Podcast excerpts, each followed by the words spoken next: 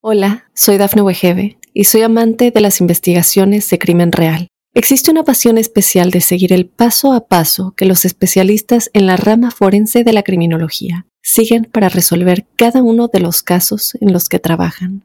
Si tú, como yo, eres una de las personas que encuentran fascinante escuchar este tipo de investigaciones, te invito a escuchar el podcast Trazos Criminales con la experta en perfilación criminal, Laura Quiñones Orquiza en tu plataforma de audio favorita.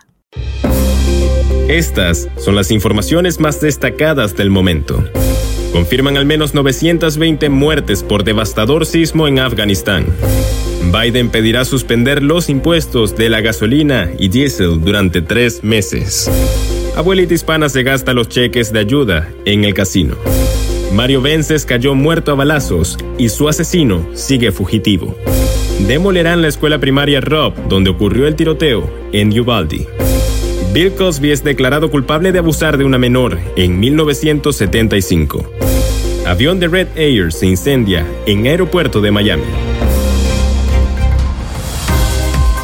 Hola, ¿qué tal amigos y amigas de Mundo Now? Les saluda Santiago Guevara dándoles una cordial bienvenida. De inmediato comenzamos con las informaciones.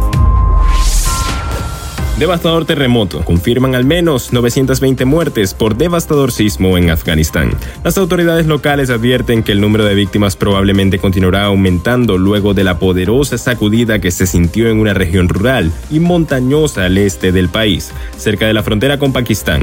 Este miércoles en una conferencia de prensa el viceministro de Estado para la Gestión de Desastres Naturales, Shafruddin Muslim, informó que al menos 920 personas murieron y otras 610 resultaron heridas luego del devastador sismo que se registró durante la madrugada en Páctica, Afganistán.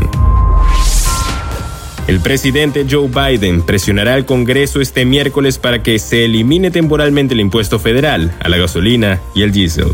El presidente de Estados Unidos, Joe Biden, pedirá este miércoles 22 de junio al Congreso que suspenda los impuestos federales a la gasolina y al diésel durante tres meses, una medida destinada a aliviar las presiones financieras en las gasolineras, que también revela la toxicidad política de los altos precios de la gasolina en un año electoral.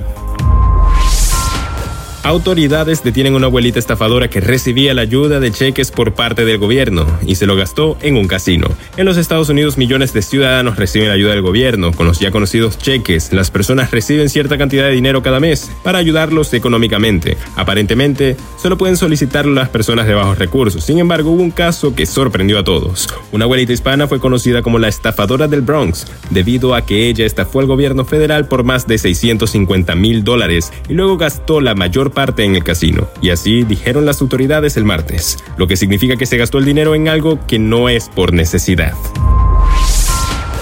Mario Vences, de 18 años, fue asesinado a balazos en Texas en un crimen por el cual aún no hay nadie detenido, ni se conoce el motivo. Mario Vences, de 18 años, fue asesinado a balazos en Texas en un crimen por el cual aún no hay nadie detenido. El Departamento de Policía de Austin necesita la ayuda de la comunidad para poder localizar y detener a los asesinos.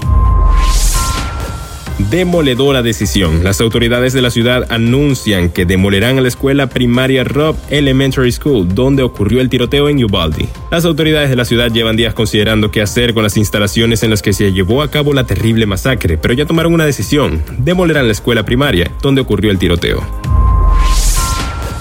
El actor y comediante Bill Cosby fue declarado culpable de abusar sexualmente de una menor de edad en la mansión Playboy en 1975. El jurado en el juicio civil contra Bill Cosby concluyó el martes 21 de junio que el comediante y actor abusó sexualmente de un adolescente de 16 años en la mansión de Playboy en 1975. El jurado del condado de Los Ángeles deliberó y entregó el veredicto a favor de Judy Hudd, quien tiene ahora 64 años, otorgándole 500 mil dólares.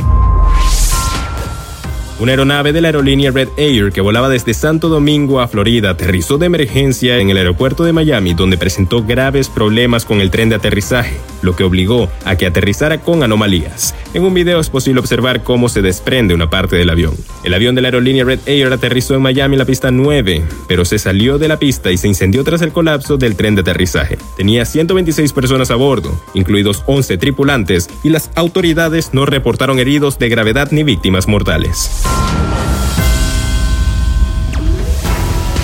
Y bien amigos, de esta forma ponemos punto final a esta emisión de Mundo Now. Les ha informado Santiago Guevara recordándoles que en Mundo Now estamos a tan solo un clic de la información.